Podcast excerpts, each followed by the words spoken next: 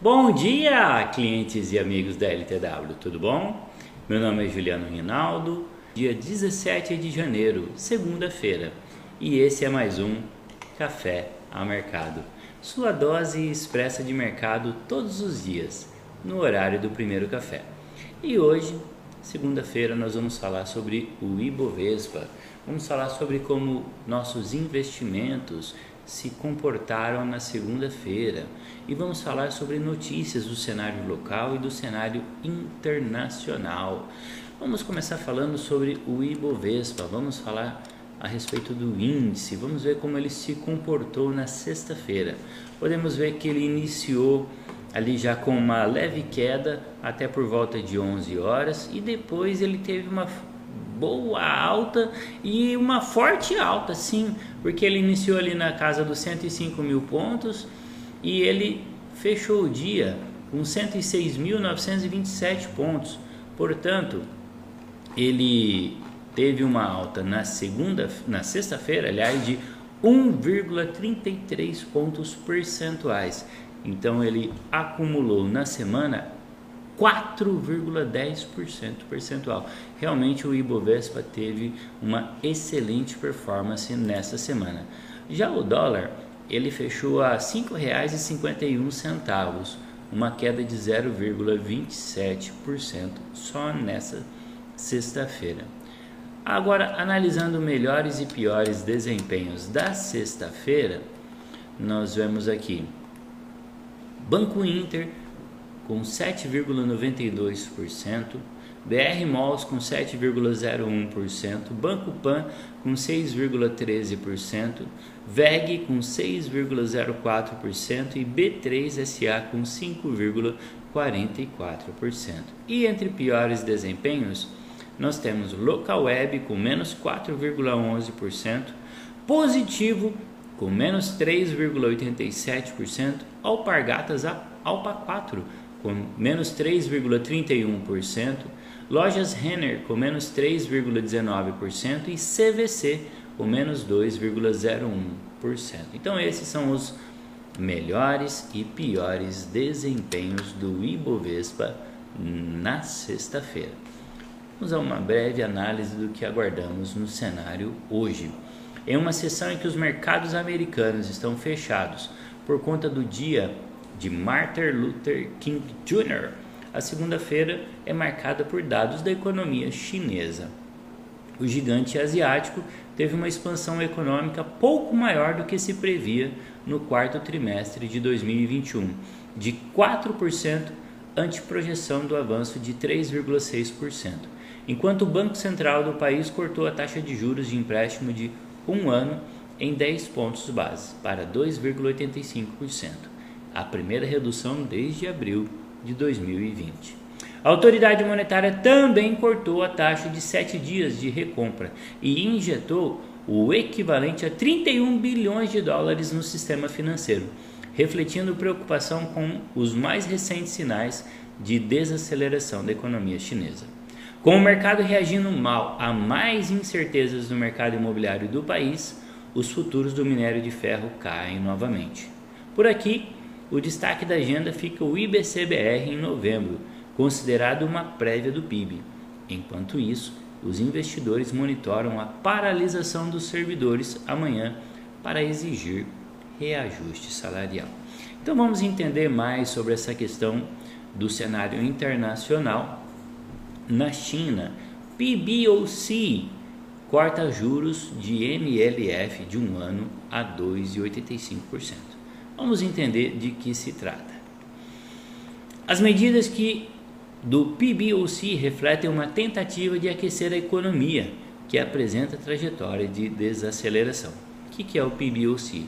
É o Banco Popular da China, como se fosse o banco central deles. O Banco do Povo da China, o PBOC, Banco Central Chinês, reduziu de 2,95% para 2,85% a taxa de empréstimos de médio prazo, MLF, de um ano. O corte anunciado nesta segunda-feira, dia 17, é o primeiro desde abril de 2020. O PBOC também reduziu em 0,1 ponto percentual a taxa de juros de contrato de recompra, repouso reversa de 0,7 dias, 7 dias de 2,2% para 2,1%.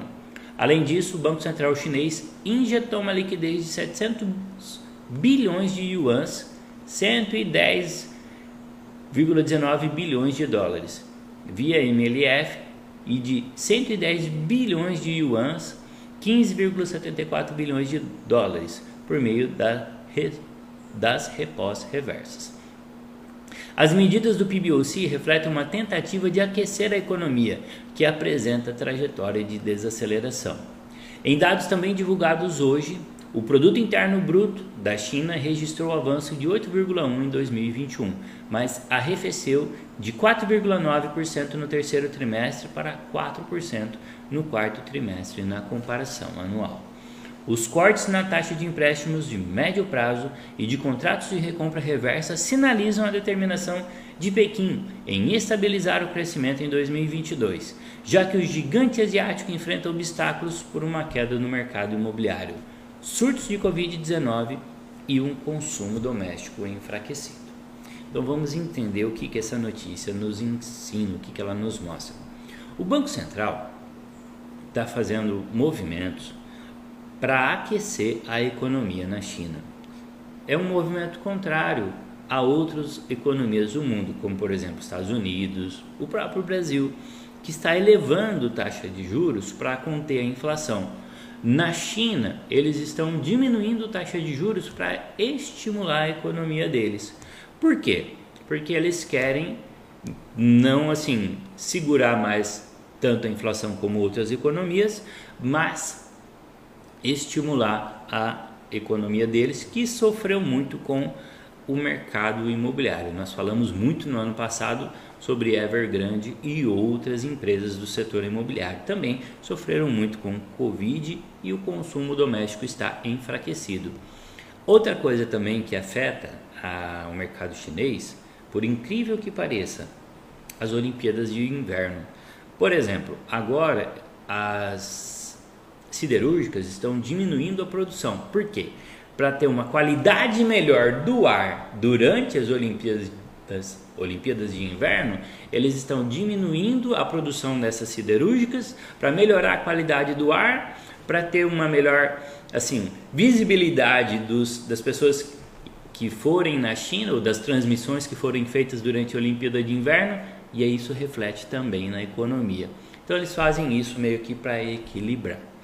Muito bem, agora vamos à notícia do cenário local. Vale retoma gradualmente operações impactadas por chuvas em Minas Gerais. No sistema sudeste, a circulação de trens na estrada de ferro Vitória Minas foi retomada no trecho Rio Piracicaba. A Vale informou nesta segunda-feira que retomou de forma parcial e gradual suas operações em Minas Gerais, após serem restabelecidas as condições adequadas de segurança, fim do período de chuvas intensas que atingiram a região. No sistema sudeste, a circulação de trens na estrada de ferro Vitória Minas foi retomada no trecho Rio Piracicaba João Monlevade, permitindo, portanto, a expedição gradual da produção de Brucutu e Mariana, não havendo mais produção da Vale paralisada nesse sistema em decorrência das chuvas. O ramal de BH, responsável pelo transporte de carga geral, encontra-se paralisado sendo estudadas alternativas logísticas para o retorno definitivo do ramal e para o escoamento da carga geral, enquanto o ramal permanecer paralisado. No Sistema Sul foram liberados alguns acessos rodoviários e viabilizados outras alternativas, permitindo a circulação de empregados terceiros às minas do sistema e, consequentemente, os trabalhos de adequação da infraestrutura das frentes de lavras das minas. Vários trechos da MRS Logística tiveram sua circulação de trens liberados e com previsão de liberação de novos trechos ao longo da semana. Então foram retomados nos últimos dias e de forma gradual as usinas de Abóbora, Vargem Grande, Fábrica e Viga, que representam cerca de metade da capacidade atual do Sistema Sul. As demais usinas deverão ser retomadas nos próximos dias após trabalhos adicionais de restabelecimento das condições operacionais adequadas e normalização das circulações de trem. Em função das paralisações em Minas Gerais, a Vale estima um impacto de aproximadamente 1,5 metros MT na produção e compra de minério de ferro. A Vale considera o impacto sazonal no período chuvoso em todas as operações e, portanto, reitera sua orientação ao seu guides de produção de minério de ferro para 2022. Então, retomada a produção e escoamento da Vale por conta do período de chuvas que impactou tanto assim Minas Gerais nos últimos dias. Agora vamos falar da atualização na ferramenta Insight. E o que nos chamou a atenção aqui foi esse update na 3R Petróleo. Vamos lá abrir o update na 3R Petróleo. Aí quando você abre essa ferramenta,